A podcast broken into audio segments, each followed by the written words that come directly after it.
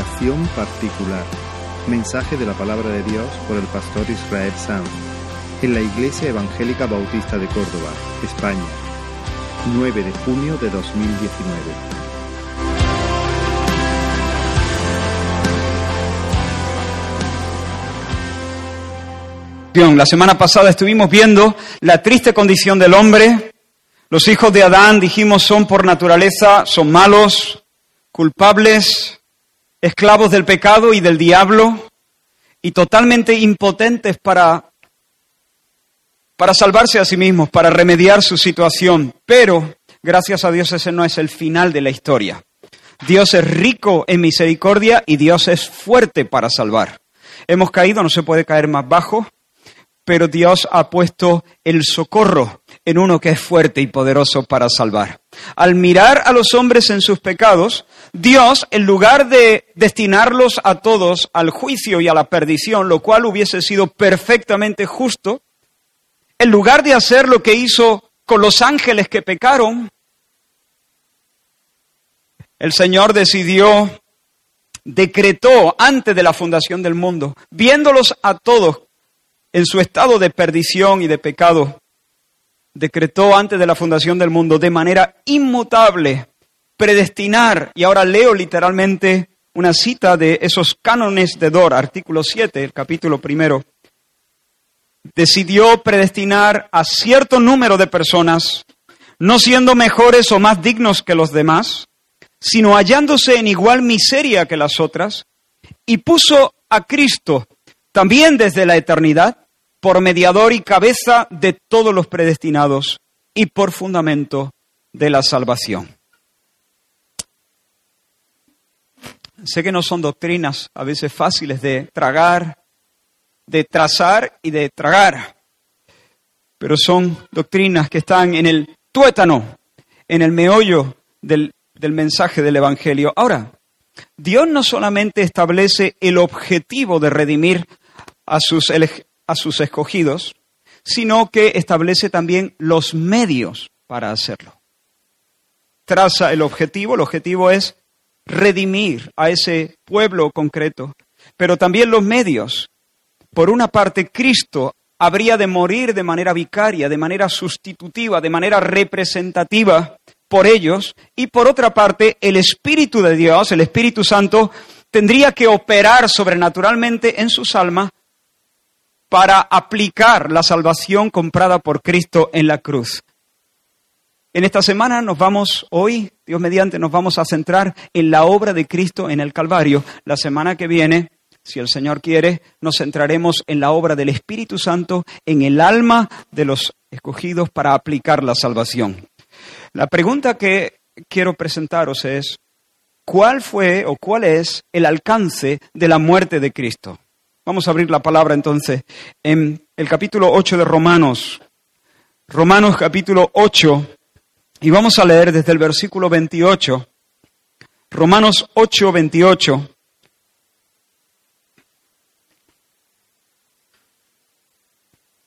Y leeremos hasta el versículo 32. Romanos capítulo 8, del 28 al 32.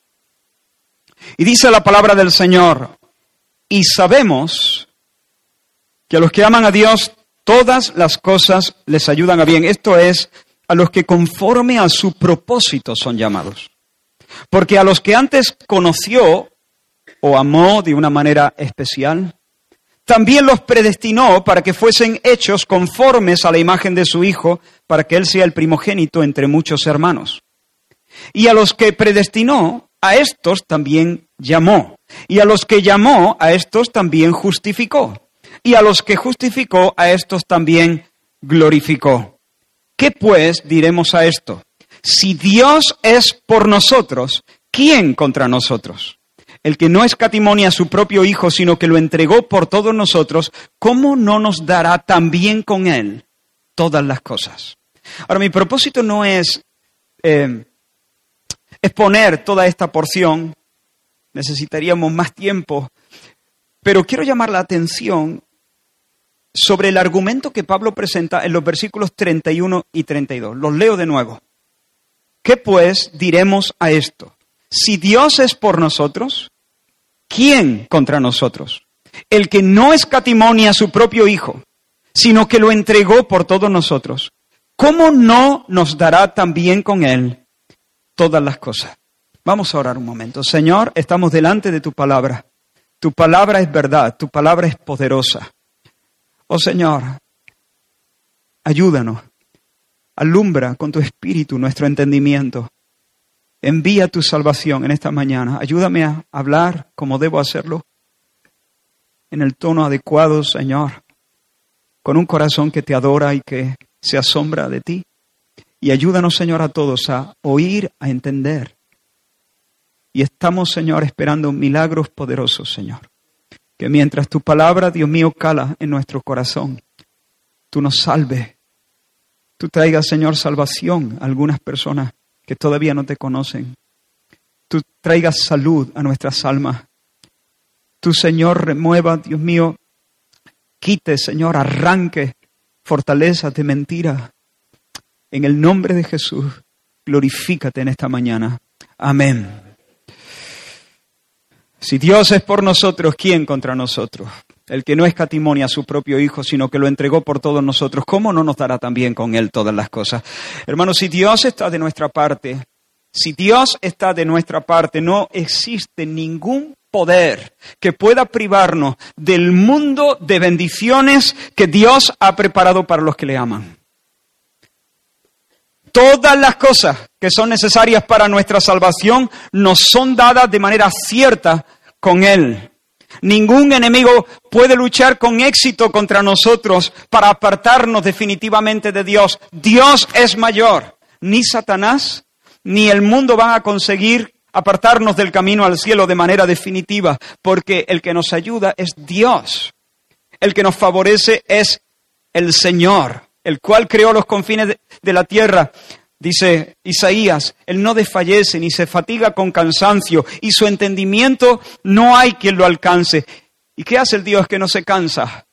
Él da esfuerzo al que se cansa y multiplica las fuerzas del que no tiene ningunas. Los muchachos se fatigan y se cansan, los jóvenes flaquean y caen, pero los que esperan en el Señor tendrán nuevas fuerzas, levantarán alas como las águilas, correrán y no se cansarán, caminarán y no se fatigarán. Nuestro Dios es grande, Dios es nuestro amparo, Dios es nuestra fortaleza, Él es nuestro pronto auxilio en las tribulaciones. Por tanto, no tendremos miedo, aunque la tierra sea removida y se traspasen los montes al corazón del mar. Salmo 46. El Señor de los ejércitos, termina diciendo este salmo, está con nosotros. Nuestro refugio es el Dios de Jacob.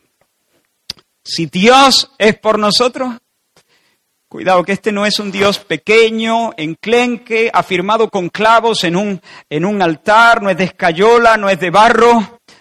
Nuestro Dios, el Dios poderoso, el Dios vivo, el viviente que nos ve, el Dios presente, creador de los cielos y de, la tierra. Si Dios está por nosotros, ¿quién contra nosotros? Y por cierto, Pablo acaba de demostrar que Dios está con nosotros. Dios está con y por nosotros. Él lo ha dicho en los versículos anteriores. anteriores. Él nos conoció y nos predestinó en la eternidad pasada. Luego nos llamó y nos justificó en el tiempo, en un momento concreto de nuestra vida. Y aunque la glorificación está en realidad en el futuro, y se dará cuando Jesucristo venga por segunda vez, es algo tan cierto que Pablo puede hablar de la glorificación como un hecho pasado, como algo ya consumado, nos glorificó. Está en el futuro, pero es tan cierta que él puede hablar como algo que ya está consumado. Es como una flecha que ha sido lanzada al blanco y va a dar en el blanco. Eso ya no hay quien lo pare. Va por el aire. Está hecho. El disparo se ha efectuado. Es cuestión de un momento en que la punta se hunda en el blanco. Pero Pablo refuerza su argumento en el versículo 32. El que no escatimonia a su propio Hijo, sino que lo entregó por todos nosotros, ¿cómo no nos dará con él todas las cosas?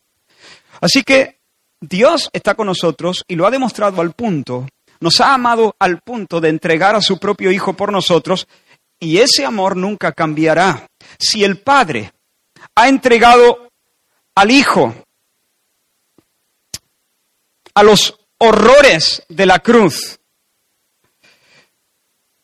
Si el Señor, si, Dios Padre ha, ha llegado a amar al punto de darnos a su Hijo, ¿acaso no nos dará todo lo que nosotros necesitamos para caminar esta senda y llegar al final a la meta? La idea es esta, la idea es que la muerte de Cristo es la garantía absoluta de que todos aquellos por los que Cristo murió serán sostenidos por Dios hasta el final no van a carecer nunca del constante suministro del Espíritu de Dios. Esa es la idea. Ahora imagínate por un momento que en base a esta verdad tú tuvieses que aconsejar al apóstol Pedro. El hermano Pedro acaba de, traer, de, caer en la tentación y ha, ha sido desleal hacia el maestro. Le ha negado tres veces antes de que el gallo cante. ¿Te sitúas? Y ahora tú tienes la oportunidad de hablar con Pedro y Pedro te dice, Qué vergüenza, estoy totalmente desanimado, hermano mío. Las, dudas, no sé si llamarte hermano mío, las dudas me, me, me, me están aplastando, me están corroyendo el corazón. Yo pensé que era fuerte, pero no soy fuerte. De hecho, ni siquiera sé si soy cristiano. Yo no tengo el amor, ni el celo, ni la valentía. Yo, yo no tengo la lucidez necesaria. No me veo capaz de llegar a la meta. En base a esta verdad, ¿cómo tú ministrarías el corazón del hermano Pedro. ¿Qué le dirías?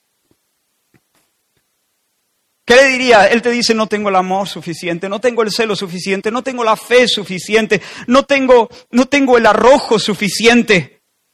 Lo mío es el lago, nunca debí dejar el lago, tengo que seguir pescando, nunca tuve que enrolarme en todo esto. ¿Qué le diría? Yo le diría algo así, hermano Pedro, eres débil, incluso más de lo que piensas. Pero ten ánimo, no tengas miedo. Dios está contigo. Dios ha prometido darte hoy y mañana, hasta el final, todo lo que necesitas, para que cuando se eche el telón de la historia, tú estés del lado de los vencedores.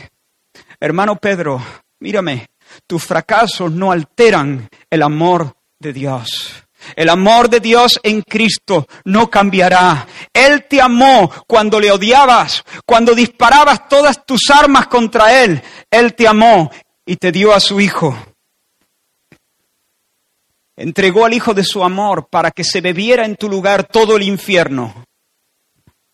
Así que, hermano mío, no te quepa la más mínima duda de que si el Padre ha hecho esto, si Cristo ha muerto por ti, tú siempre puedes contar con su socorro oportuno. Cristo orará por ti para que tu fe no falte. Y mañana Cristo seguirá intercediendo por ti para que no falte tu fe. Seguirá infundiendo a tu alma el don y la gracia del arrepentimiento y de la fe y disponiendo todas las cosas para que concurran para tu bien y tu salvación final. Ten ánimo, hermano. Si Cristo ha muerto por ti, todo estará bien y nada te faltará. ¿Estoy interpretando bien este texto? Sí, no sé cómo se puede interpretar de otra manera. Ahora, imagínate que en lugar de Pedro, tú tuvieras que tratar con el alma de Judas Iscariote.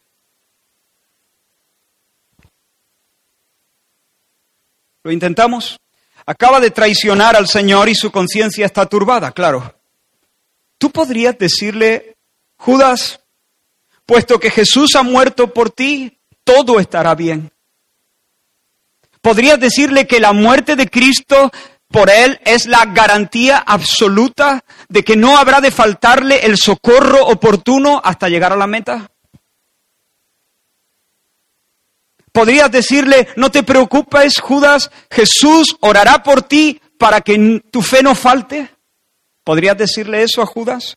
No, no podrías, porque de hecho conoces su final. Quiero que te des cuenta de algo importante. La lógica de este versículo no funcionan, no funciona con los que se pierden. porque es evidente que ellos no reciben todas las cosas. Pablo dice que si Cristo ha muerto por ti, recibirás de la mano del Padre todas las cosas. Pero hay miles de personas que no reciben todas las cosas. Si Jesús ha muerto por cada persona y no obstante la mayoría no recibe todas las cosas, el argumento que Pablo acaba de dar aquí patina, se desploma, carece de valor. No es un buen argumento para animar la fe ni de Pedro, ni de la tuya, ni, ni, ni de nadie.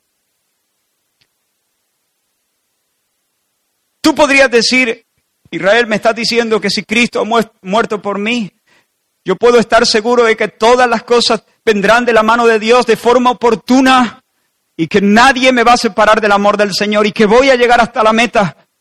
Pero también Jesús murió por Judas y mírale, no me consuela. Si el Padre entregó al Hijo para morir en favor de Judas y del anticristo y de las personas cuyas almas ya estaban en el infierno cuando Jesús fue clavado a las maderas de la cruz, la lógica se destruye. La lógica de este texto me refiero. Las palabras pierden el poder para consolar los corazones afligidos. Si Judas no recibió todas las cosas, si Jesús no oró por él de la misma manera que oró por Pedro, es porque el Cordero Jesús no ha muerto a su favor y en su lugar.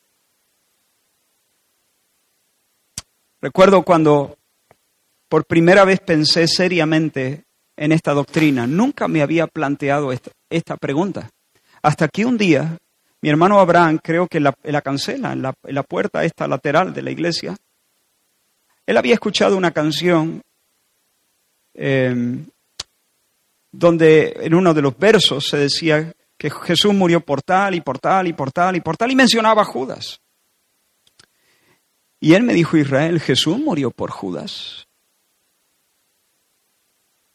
Y yo, en ese momento, os confieso, e, es una pregunta que yo tendría que haber contestado, pero me quedé y recuerdo la respuesta que le di. Abraham, cuando yo voy a una tienda y pago por algo, me lo llevo. Y eso fue todo, pero a raíz de ahí, em, yo comencé a, pensar un poquito más seriamente en esto. Esto hace ya bastantes años.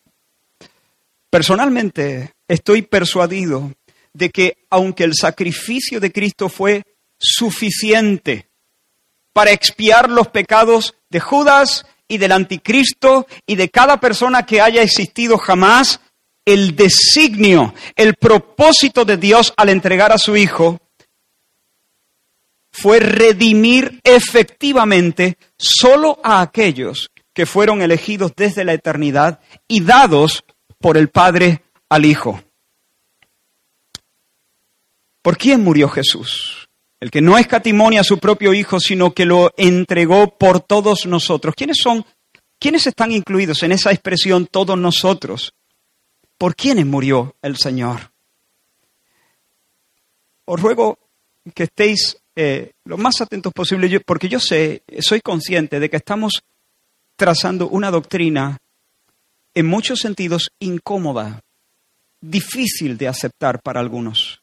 Pero te pido que hagas lo mismo que la semana pasada, que escuches y que evalúes a la luz de la escritura. Porque aquí manda el Señor y su cetro en la sagrada escritura. ¿Por quiénes murió Jesús? La escritura nos enseña que Jesús murió de forma vicaria o sustitutiva, representativa, por muchos. Y leo varios versículos. Isaías 53, 11 dice, verá el fruto de la aflicción de su alma y quedará satisfecho. Por su conocimiento justificará mi siervo, está hablando de Jesús, mi siervo justo a muchos y llevará las iniquidades de ellos. Mateo 20, 28, el Hijo del Hombre no vino para ser servido, sino para servir y para dar su vida en rescate por muchos. Mateo 26, 28, esto es mi sangre del nuevo pacto, que por muchos es derramada para remisión de los pecados. Hebreo 9, 28, Así también Cristo fue ofrecido una sola vez para llevar los pecados de muchos y aparecerá por segunda vez sin relación con el pecado para salvar a los que le esperan. Pero no solamente se nos dice que Jesús murió por muchos, no dice todos. Em, hay ocasiones en que el término muchos pudiera hacer referencia a todos. E, e, es verdad, pero en la mayor parte, la mayoría de las veces no. Pero además la Biblia nos dice que Jesús murió por aquellos que el Padre le dio. Mira este versículo en Juan capítulo 17. Estas cosas habló Jesús y levantando los ojos al cielo dijo, Padre, la hora ha llegado, glorifica a tu Hijo para que también tu Hijo te glorifique a ti. Por cuanto le has dado potestad sobre toda carne para que dé vida eterna a todos los que le diste. El Padre le ha dado potestad al Hijo para que dé vida eterna a todos los que le diste. Y sigue diciendo, he manifestado tu nombre a todos los hombres que del mundo me diste. Tuyos eran y me los diste y han guardado tu palabra. Y ahora atento. Y por ellos, versículo 19 de Juan 17, y por ellos, ¿por quiénes? Por los que el Padre le dio. Y por ellos yo me santifico a mí mismo para que también ellos sean santificados en la verdad. ¿Qué significa que Jesús se santifica? ¿Es que acaso Jesús era algo menos que santo y tenía que crecer en santidad? Por supuesto no. Esta idea no es de pureza. Jesús eh, era completamente, absolutamente puro. En ese sentido no tenía que crecer en santidad. Pero la principal acepción del término santo o santificarse es consagrarse, apartarse. Jesús está hablando aquí de lo que va a suceder en unas horas. Él va a subir la cuesta del Calvario. Él va a afirmar su rostro para encarar la cruz. Y por ellos, por los que tú me has dado, yo me consagro a la muerte. Yo me dispongo a morir por ellos. Para mí ese versículo es muy poderoso y muy claro. Pero además la, Biblia dice que Jesús murió por sus ovejas. Yo soy el buen pastor, Juan 10. Y conozco mis ovejas, y las mías me conocen, así como el Padre me conoce, y yo conozco al Padre. Y pongo mi vida por las ovejas. También tengo otras ovejas que no son de este redil. Y ahora ya no habla de los judíos, sino también de los gentiles. Aquellas también debo traer y oirán mi voz y habrá un rebaño y un pastor. Jesús entonces muere por muchos, por los que el Padre le ha dado, por sus ovejas. La Biblia nos dice que Jesús muere por su iglesia. Maridos, amad a vuestras mujeres así como Cristo amó a su iglesia, a la iglesia, y se entregó a sí mismo por ella. En otro lugar se nos dice que Jesús murió por los escogidos de Dios. Romanos 8, 33. ¿Quién acusará a los escogidos de Dios? Dios es el que justifica. ¿Quién es el que condenará? Cristo es el que murió. Y para mí estas dos ideas están conectadas, no de una manera eh, tan clara como en otros versículos, pero está claro que Jesús es el que murió precisamente por estos que son llamados los escogidos de Dios. Pero además, Isaías 53 nos dice que Jesús murió por el pueblo de Dios, por cárcel y por juicio fue quitado, y su generación, ¿quién la contará? Porque fue cortado de la tierra de los vivientes, y por la rebelión de mi pueblo fue herido. Es decir, a causa de los crímenes de mi pueblo fue herido. Y Jesús, en último lugar, murió según la palabra del Señor, por los hijos de Dios que estaban dispersos. Juan 11 dice que Caifás, que ese año era el sumo sacerdote, les dijo, ustedes no saben nada en absoluto, no entienden que les conviene más que muera un solo hombre por el pueblo y no que perezca toda la nación. Y Juan dice, pero esto no lo dijo por su propia cuenta, sino que como era sumo sacerdote ese año, profetizó que Jesús moriría por la nación judía, y no solo por esa nación, sino también por los hijos de Dios que estaban dispersos, para congregarlos y unificarlos. Así que Jesús murió por muchos, por aquellos que el Padre le había dado, por sus ovejas, por su iglesia, por los escogidos de Dios, por el pueblo de Dios, por los hijos de Dios que estaban dispersos. Como dice Arthur Pink, antes de la constitución del mundo, el Padre predestinó un pueblo para ser hecho conforme a la imagen de su Hijo y la muerte y resurrección del Señor Jesús tuvo por objeto llevar a cabo el propósito divino. Así que cuando Pablo dice, no escatimonia a su Hijo ni a su propio Hijo, sino que lo entregó por todos nosotros, él no está pensando que todos nosotros incluye a cada ser humano que haya existido. Más bien, en esa expresión todos nosotros está incluido el pueblo de Dios, los hijos dispersos, las ovejas de Cristo, la iglesia, los muchos que el Padre le dio al Hijo en las entrañas de la eternidad. Ahora, hasta aquí estamos. Sin embargo, la mayoría de cristianos que yo conozco afirman que Cristo murió por cada persona sin excepción. Y para respaldar su postura, esgrimen textos como los siguientes. Porque de tal manera amó Dios al mundo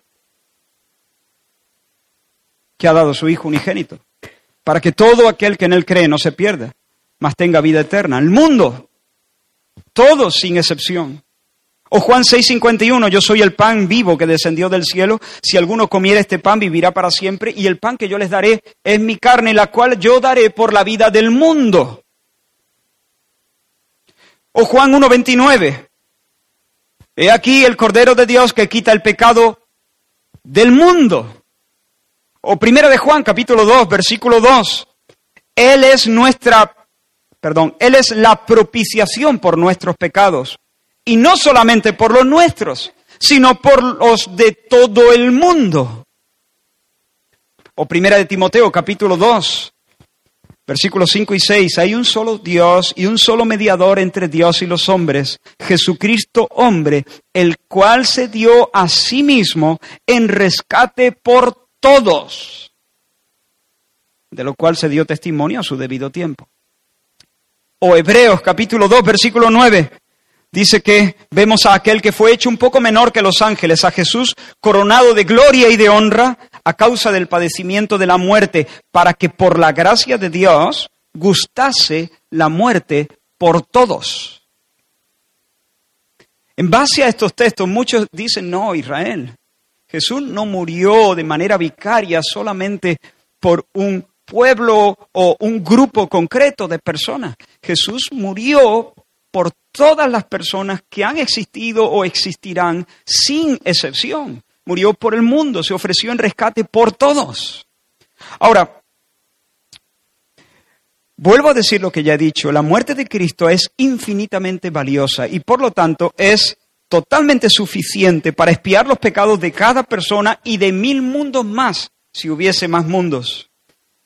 Pero no creemos que ese haya sido el propósito de Dios Estoy convencido de que estos textos y otros similares, hay más, pero no tenemos tiempo de tratarlos, se pueden explicar de manera satisfactoria sin necesidad de hacerles decir que la muerte de Cristo fue por todos sin excepción, que Jesús fue el sustituto en la cruz de cada miembro de la raza humana.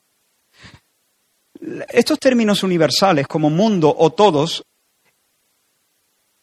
generalmente en la Biblia no deben aplicarse en un sentido absoluto, sino en un sentido relativo.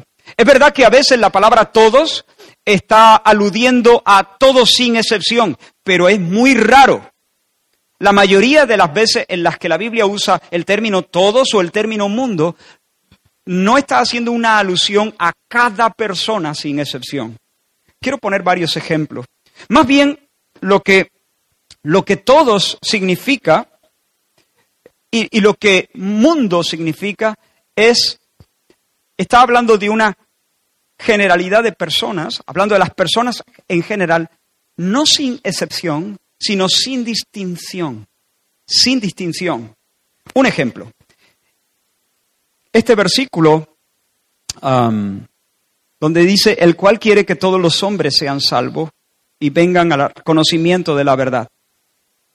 Aunque yo creo Sinceramente no tengo tiempo para explicar esto, pero yo creo que en, cierto sentido Dios sí quiere que todos los hombres, sin excepción, sean salvos. En esa voluntad de, eh, hay, en esa voluntad de disposición de Dios. Pero este texto hay que entenderlo en su contexto. Voy a leerlo, voy a leer algunos versículos anteriores. Exhorto, dice Pablo a Timoteo, ante todo, a que se hagan rogativas, oraciones, peticiones y acciones de gracia por todos los hombres. Bien, ¿cuál es el mandamiento aquí? El apóstol Pablo está diciendo a Timoteo que movilice a la iglesia que preside para que hagan oraciones por cada persona sin excepción. Porque si ese es el mandamiento del Señor, ya podemos estar empezando. Evidentemente, nadie va a pensar que esa palabra, ese término universal, está aludiendo a cada persona sin excepción sobre el planeta Tierra. A nadie se le ocurre pensar, todo el mundo sabe que ese todo debe entenderse en un sentido no absoluto, sino relativo. Así que quiero que se hagan rogativas y peticiones y oraciones por todos los hombres. ¿Cómo se entiende eso? Mira, mira cómo sigue. Por los reyes y por todos los que están en eminencia. Es decir, no te dejes a los reyes, a los, gobernantes atrás. No seas sectario en tu oración. Quiero que oréis por todos sin, eh, sin hacer acepción de personas. Quiero que oréis por hombres, mujeres, niños, ancianos, ricos, pobres, humildes, poderosos, blancos, negros, de derecha, de izquierda, del Barça, del Madrid, respetables, criminales, inadaptados. Quiero que oréis por todos los hombres, por toda clase de personas. No limitéis vuestra oración a un tipo, a una raza o por todo tipo de personas. Porque Dios quiere que todos los hombres sean salvos. ¿Ve? Ese es el contexto de ese versículo. Y yo creo que aquí, atendiendo al contexto, nosotros deberíamos decir, aunque yo sigo sosteniendo que creo que en su voluntad de disposición Dios quiere, Jesús ve Jerusalén y llora sobre ella. Pero aún así, en una buena lectura y en una buena exégesis de este pasaje tendremos que decir que este texto no está diciendo, sino que Dios quiere que todo tipo de persona sea salvo. ¿Se entiende? ¿Me he explicado bien o me he hecho un nudo?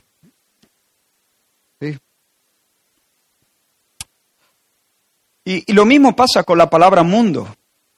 La palabra mundo se usa un montón de veces en el Nuevo Testamento con un sentido restringido. Por ejemplo, cuando Lucas dice en el capítulo 2, dice que en aquellos días se promulgó un edicto de parte de Augusto César, el César, el emperador romano, que todo el mundo fuese empadronado. Todo el mundo, ahí tienen los dos términos. Todo el mundo empadronado. Por supuesto, Lucas no está esperando que el lector llegue a la conclusión que todos los habitantes de la tierra tuvieran que ser empadronados, sino aquí mundo debe entenderse como el total de los ciudadanos del imperio romano. O por ejemplo, Juan, en el capítulo 1 del Evangelio, dice, en el mundo estaba y el mundo por él fue hecho, pero el mundo no le conoció. El mundo no le conoció. Y sigue diciendo, a lo suyo vino y los suyos no le recibieron, mas a todos los que le recibieron, a los que creen en su nombre, les dio potestad de ser hechos hijos de Dios. Así que por una parte Juan acaba de decir que el mundo no le recibió. Y enseguida dice que a los que le recibieron, vamos a ver Juan, acaba de decirnos que el mundo no le recibió. Y si el mundo incluye cada persona, no, hombre, no tienes que leer este pasaje así. La mayoría de las veces que la palabra mundo aparece, se debe entender como una multitud, como una generalidad, como la mayoría, pero no de una manera absoluta. Engloba eso, una, de una manera indefinida a muchas personas, pero no es necesario leer que allí está incluida cada persona. Y es más, en otras ocasiones la palabra mundo hace referencia expresamente a los gentiles en contraste con la nación judía. Por ejemplo, primera de Juan, capítulo 2, versículo 2, Él es la propiciación por nuestros pecados, y no solamente por los nuestros, sino también por los de todo el mundo. Porque algunos, Juan, eh, Juan está escribiendo eh, a, a, creyentes de mayoría judía, y algunos pensaban que el Mesías era el socorro divino solamente para la nación de Israel. Pero Juan declara en este versículo y en otros muchos, muchas veces en el Evangelio de Juan, que Jesús no es solamente el salvador del remanente judío, Jesús es el salvador de personas de toda tribu, de toda lengua, de toda nación, de toda raza. Así que hermanos, concluyo este argumento diciendo que si leemos con cuidado, atendiendo al contexto, todos estos versículos, y más que hay, pero necesitaríamos mucho más tiempo para verlos uno a uno, se pueden entender sin necesidad de atribuir a la muerte de Cristo un propósito de alcance ilimitado que incluya a todos los miembros de la raza humana. Ahora,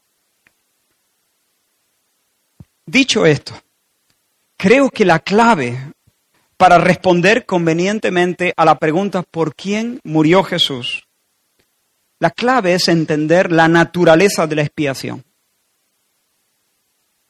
¿Qué pasó en el Calvario? ¿Qué pasó realmente en el Calvario? Y ahora sí os voy a pedir la máxima concentración. ¿Qué logró Jesús a través de su muerte? Digo esto con mucho respeto, pero creo. Amo a, mis hermanos que piensan de una manera distinta. Pero creo que los que piensan que Jesús murió por cada persona de la raza humana de forma vicaria, no terminan de entender qué pasó en la cruz. ¿Cuál es la naturaleza del sacrificio de Cristo. En Getsemaní Jesús pidió si fuera posible que se le eximiera de beber la copa amarga de la ira de Dios, pero no era posible porque sin la muerte de Cristo la reconciliación era inviable. ¿Por qué? Porque había un pecado que expiar y había una ira que aplacar. Había un pecado que expiar, había una ira que aplacar. En relación con Dios, la muerte de Jesús fue una propiciación, una palabra larga, pero ¿qué significa esto de propiciación? Un aplacamiento de la ira. E, e, en la cruz, Jesús apaciguó la ira de Dios. Cristo satisfizo las demandas de justicia y de santidad y apaciguó el enojo del Padre contra los pecadores. Dios derramó la ira la ira santa y buena, la ira justa, la ira divina, en lo cual no hay nada sucio ni hay sombras. Dios derramó su ira sobre la cabeza santa de su Hijo y Jesús apaciguó, aplacó la ira. Eso se llama propiciación. Pero en relación al hombre, la muerte de Jesús fue no una propiciación, sino una sustitución una muerte vicaria. El justo ocupó el lugar de los injustos y nos representó en el patíbulo. La muerte de Cristo responde a nuestras cuatro grandes necesidades. En primer lugar, somos pecadores culpables. Hemos violado la ley de Dios y merecemos el castigo. Por eso, la palabra de Dios nos dice ahora, Hebreos 9:26, ahora en la consumación de los siglos, Él, Jesús, se presentó una vez para siempre por el sacrificio de sí mismo para quitar de medio el pecado. Pregunta, ¿lo logró? ¿Lo logró?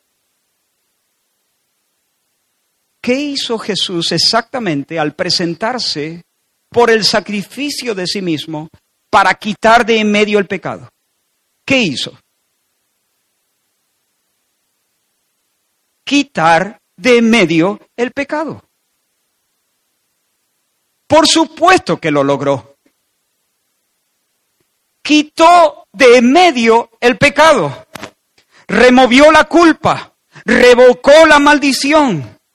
Cristo no murió simplemente para hacer que los pecados fuesen perdonables. Cristo murió para quitar de medio el pecado para perdonarlos.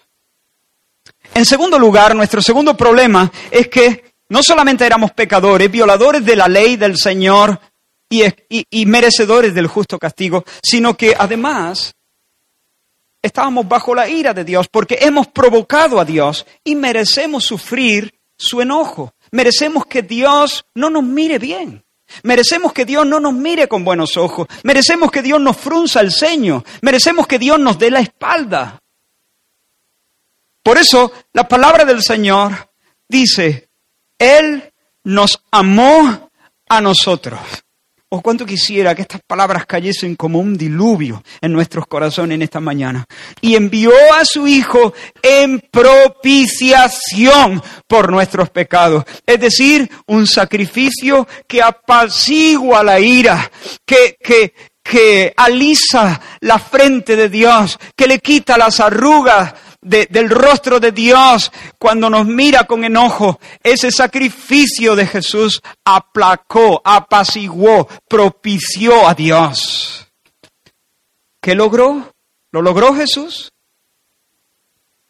¿Qué logró Jesús cuando se presentó como propiciación? Propiciar. ¿Aplacó la ira?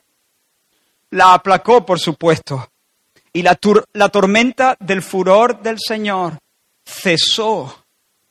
Inmediatamente salió su arco iris sobre nuestra cabeza. Y para siempre su arco estará sobre nuestras almas. Bendito sea el nombre del Señor.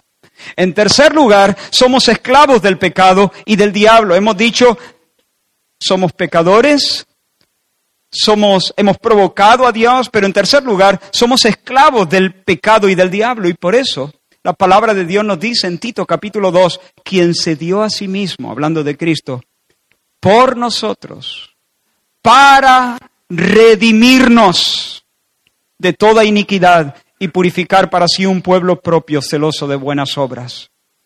Redimir. Pagar un precio para rescatar a un esclavo. Ese es el concepto. Y cuando Jesús se presentó para redimir, cuando Jesús se dejó clavar en la cruz romana para redimir, ¿qué logró? Venga, dímelo. ¿Logró redimir? Por supuesto que logró redimir. No solamente dio el pago, sino que efectivamente compró al esclavo. Lo compró y lo sacó debajo el yugo del, del tirano.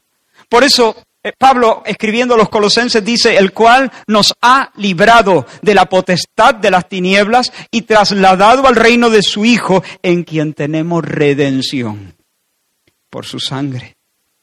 Y en Apocalipsis 5 los santos cantan un nuevo cántico diciendo, digno eres de tomar el libro y de abrir su sello, porque tú fuiste inmolado y con tu sangre, con tu sacrificio en la cruz, nos has redimido para Dios. ¿Cómo? Con tu sangre en la cruz nos has comprado y nos has sacado de debajo del yugo del tirano y ya no somos más esclavos ni del pecado ni del diablo. En cuarto lugar, nuestro cuarto problema es que somos enemigos de Dios y en nuestro corazón no hay paz para con Él, sino guerra. Antes hemos dicho que Dios no nos podía mirar bien, pero tenemos un problema más. Es que en nuestro corazón había hostilidad hacia Dios, había guerra contra Dios. Nosotros levantábamos nuestro puño contra Dios, disparábamos nuestras flechas contra Dios.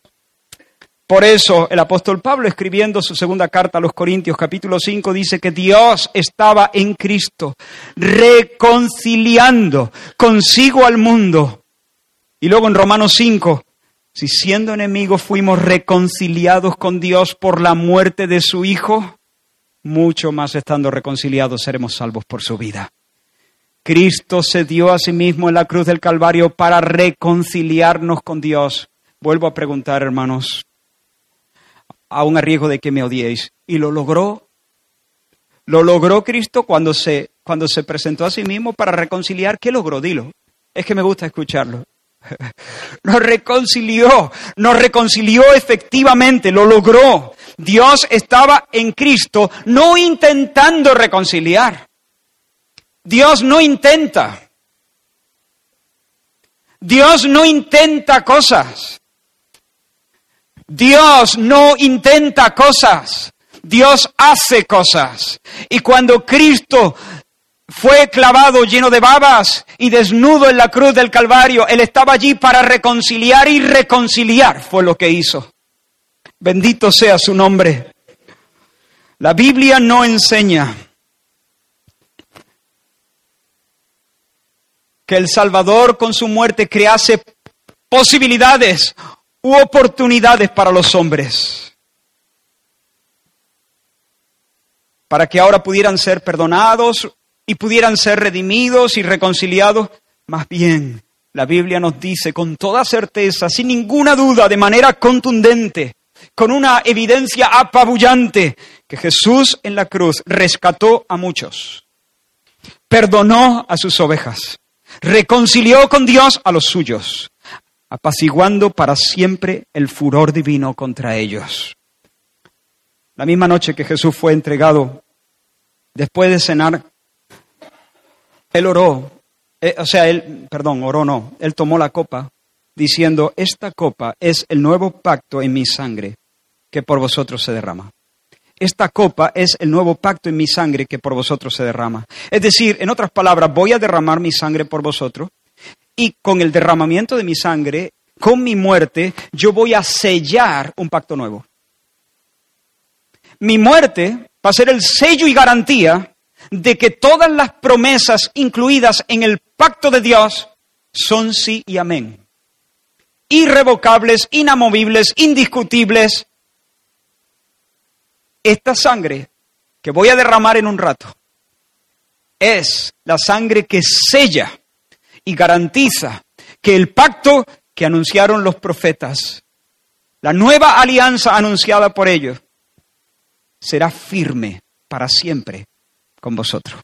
Ahora quiero que consideréis un momento los términos del nuevo pacto. Lo voy a, voy a hacer un poco, voy a leerlo rápido para no demorarme mucho. Pero Jeremías, el profeta, se levantó en su tiempo y dijo, hoy aquí vienen días, dice el Señor, en los cuales haré un pacto nuevo con la casa de Israel y con la casa de Judá, no como el pacto que hice con sus padres el día que tomé su mano para sacarlos de Egipto, porque ellos invalidaron mi pacto, aunque yo fui un marido para ellos. Pero este es el pacto que haré con la casa de Israel Daré mi ley en su mente, las escribiré en su corazón. Yo seré para ellos Dios y ellos me serán por pueblo. Y no enseñarán más ninguno a su prójimo ni ninguno a su hermano diciendo conoce al Señor, porque todos me conocerán, desde el, desde el más pequeño hasta el más grande, porque perdonaré la maldad de ellos y no me acordaré más de su pecado. También Jeremías un poco más adelante dice, y les daré un corazón y un camino, para que me teman perpetuamente, para que también ellos tengan bien y sus hijos después de ellos. Haré con ellos un pacto eterno, que no me volveré atrás de hacerles bien y pondré, escucha ahora, y pondré mi temor en el corazón de ellos para que no se aparten de mí. Y el profeta Ezequiel en el capítulo 36 dice, esparciré sobre vosotros agua limpia, seréis limpiados de todas vuestras inmundicias, de todos vuestros ídolos os limpiaré, os daré un nuevo corazón, pondré un espíritu nuevo dentro de vosotros, quitaré de vosotros el corazón de piedra y os daré un corazón de carne y pondré dentro de vosotros mi espíritu y haré que andéis en mis caminos y que guardéis mis preceptos y los pongáis por obra. Es decir, en otras palabras, te voy a limpiar y te voy a perdonar y nunca más me voy a acordar de tus pecados. Pero también te voy a transformar. No te voy a tomar de la mano, te voy a tomar del corazón, de las entrañas. Voy a escribir mi ley en tu mente. Te voy a dar un corazón tierno que entienda Voy a poner mi espíritu en ti para que me conozcas y nadie tenga que decirte conoce al Señor porque tú mismo tendrás una relación personal conmigo. Y además voy a poner en ti mi temor de tal manera que tú jamás te apartes de mí y yo pueda bendecirte y no dejar de hacerte bien hasta por los siglos de los siglos. Cuando Jesús dijo, está en la sangre, este es el, estos son los términos del nuevo pacto. Y de repente Jesús se levanta y dice, sentado entre los doce les dice, esta este vino, esta copa, representa la sangre que va a ser derramada en breve. Y esa sangre es la que va a sellar el pacto nuevo. Si la sangre se derrama, el pacto se confirma. Si la sangre se derrama, el pacto se confirma. Si el pacto se confirma, habrá transformación, habrá perdón de pecados, habrá todas esas bendiciones, sí o sí. Esa es la naturaleza de la expiación. Eso es lo que Cristo logró con su muerte. Sin embargo, algunos dicen, bueno, pero si bien todo esto está bien, pero todas estas bendiciones son potenciales. Si la persona, Cristo lo ha hecho, él, él ha hecho su parte, Él ha dejado el regalo bien dispuesto. Si la persona cree, entonces todo eso se, digamos, se aplica, se ejecuta. Pero si la persona no cree, entonces, no. Y la persona se va a perder. No porque Cristo no haya pagado por sus pecados, sino porque ella misma se niega a creer y a aceptar el regalo del Señor. Pero yo me pregunto, ¿acaso la incredulidad no es un pecado? Entonces yo preguntaría, entonces tú dices que se va a perder por su incredulidad que Cristo ha pagado por sus pecados. Pero claro, como él no cree, se pierde por su incredulidad. Mi pregunta es, entonces Jesús no murió por su incredulidad. Murió por todos los pecados menos por el pecado de la incredulidad. Hermanos, si Jesús hubiese muerto por todos los pecados de todos los hombres, excepto por el pecado de la incredulidad, nadie sería salvo. Nadie.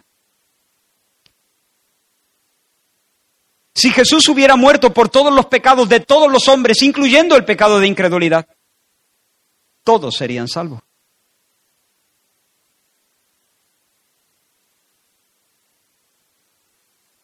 Si Jesús realmente fuese el sustituto de los pecadores en el Gólgota, si Él los hubiese representado vicariamente en el Gólgota, todos serían salvos, porque sería injusto que, que Dios cobrase el mismo pecado dos veces.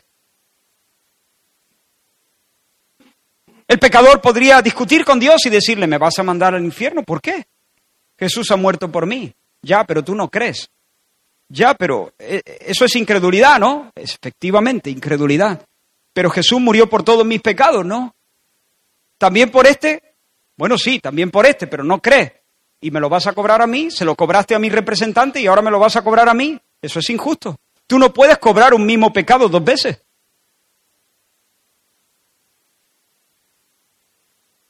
Pero hermanos, si de verdad Jesús murió por todos los pecados de sus escogidos, entonces cada uno de ellos se salvará con toda seguridad, porque en su muerte no solamente el Señor paga el precio de sus pecados, sino que en su muerte Jesús compra todas las bendiciones del pacto, entre las que se encuentran la fe y el arrepentimiento.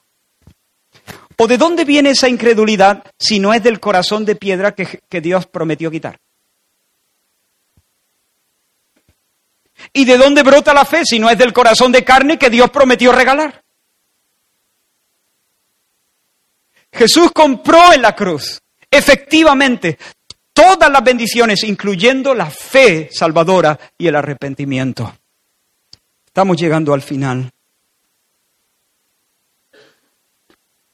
Así que la obra de Cristo en la cruz no hizo posible la salvación de todos, hizo segura la salvación de muchos. Jesús, con su muerte en la cruz, no hizo posible la salvación de todos, hizo segura la salvación de muchos. Bendito sea su nombre. Él no hizo que todas las personas fuesen salvables, sino que salvó concretamente a muchas de ellas, su pueblo, su iglesia, sus ovejas, los que el Padre le había dado. Como el ángel dijese a José en sueño, y dará a luz un hijo, y llamará su nombre Jesús, porque él salvará a su pueblo de sus pecados es un hecho. No dijo, Él hará lo necesario para recorrer la mitad del camino y luego ya dependerá de lo que cada uno de ellos haga, porque Él salvará a su pueblo de sus pecados. Jesús subió la cuesta del Calvario teniendo en su alma los nombres de su rebaño. De hecho, justo antes de ir a la cruz, como, como el fiel y poderoso intercesor, Él se puso en la brecha por su pueblo. ¿Recordáis esa oración intercesora? Él dijo, Padre, yo te ruego por ellos, no ruego por el mundo.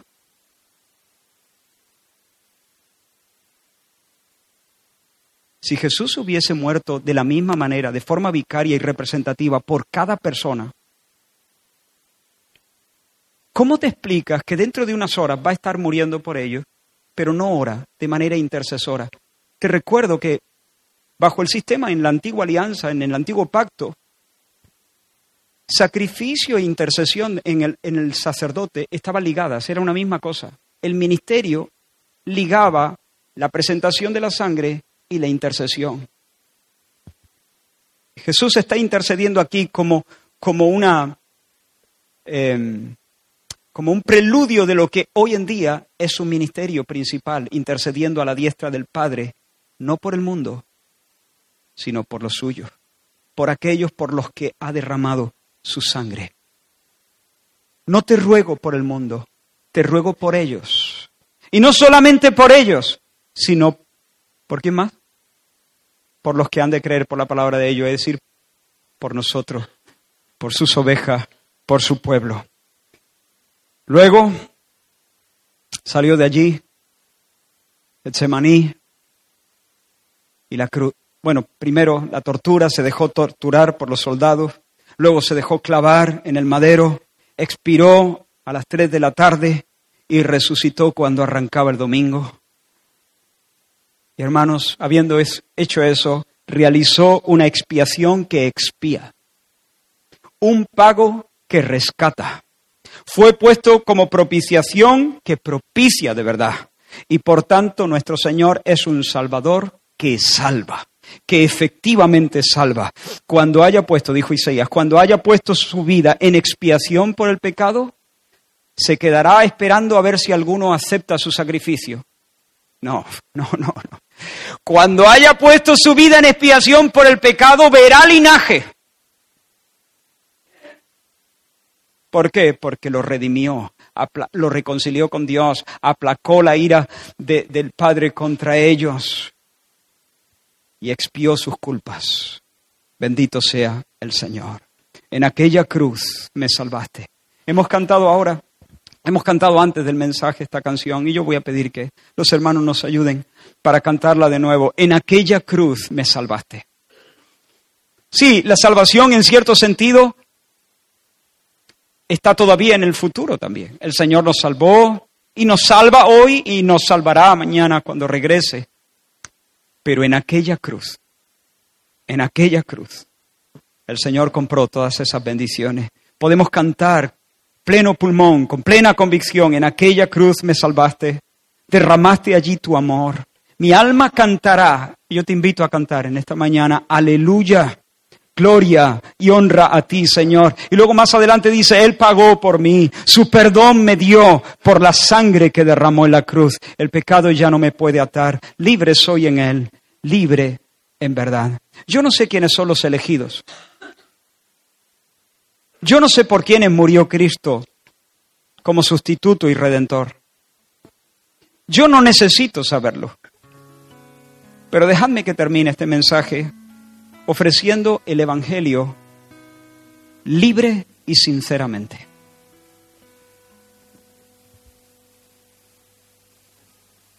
No quisiera que nadie se excusara bueno, no, entonces no seré un elegido. No, no, no, no. Por ahí no va. Quiero hacerte una pregunta. ¿Te reconoces pecador? ¿Sabes que necesitas un Salvador? Tú miras los términos del nuevo pacto que acabo de mencionar y puedes decir, oh, oh, eso es lo que yo necesito. Eso. Que me quiten el corazón de piedra que me pongan un corazón de carne, que me laven con ese agua que limpia los pecados, porque no puedo más, soy un desastre, soy un fracaso, no puedo salvarme a mí mismo, no tengo la fuerza, no siento la fe, no tengo el amor. Soy un esclavo del pecado, necesito a alguien que venga y que me salve, necesito a alguien que me reconcilie con Dios. ¿Tú te ves así?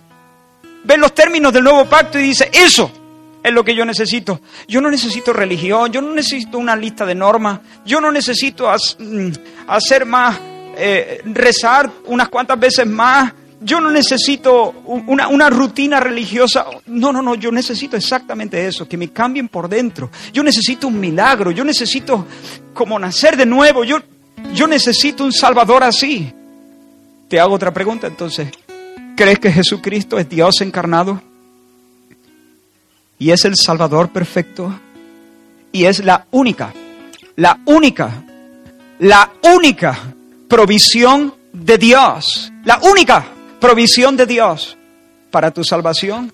Ni María, ni Mohammed, ni, ni, ni nadie, ni tú, ni tus obras de justicia, todos tus esfuerzos, cero a la izquierda. Pero Jesús es el socorro divino. ¿Crees que Él es la única provisión? ¿Crees que Él murió en la cruz por los pecadores? ¿Estás dispuesto a renunciar a ti y poner toda tu confianza en Jesús? Toda tu confianza. Y es más, ¿estás dispuesto a arrepentirte?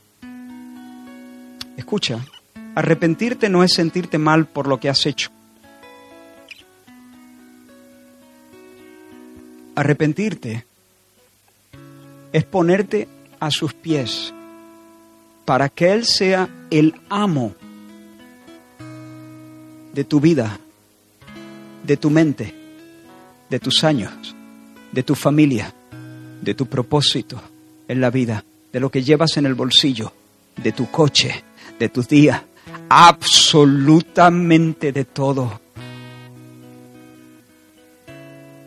¿Estás dispuesto a confesarle, Señor? Y no vivir de manera independiente. Yo no te estoy preguntando si estás dispuesto a hacerte evangélico. ¿Estás dispuesto a poner solo tu confianza en Jesús y arrepentirte de corazón de haber caminado de espaldas a Él y decirle, Jesús, tú mandas, tú mandas, me rindo, que venga tu reino, que se haga tu voluntad en mi vida clava tu estandarte en mi pecho, en, mi corazón, y que yo sea tu siervo por amor todos los días de mi vida. ¿Estás dispuesto a confesarle? Confesarle delante de los hombres. ¿Estás dispuesto a vincularte públicamente con Él?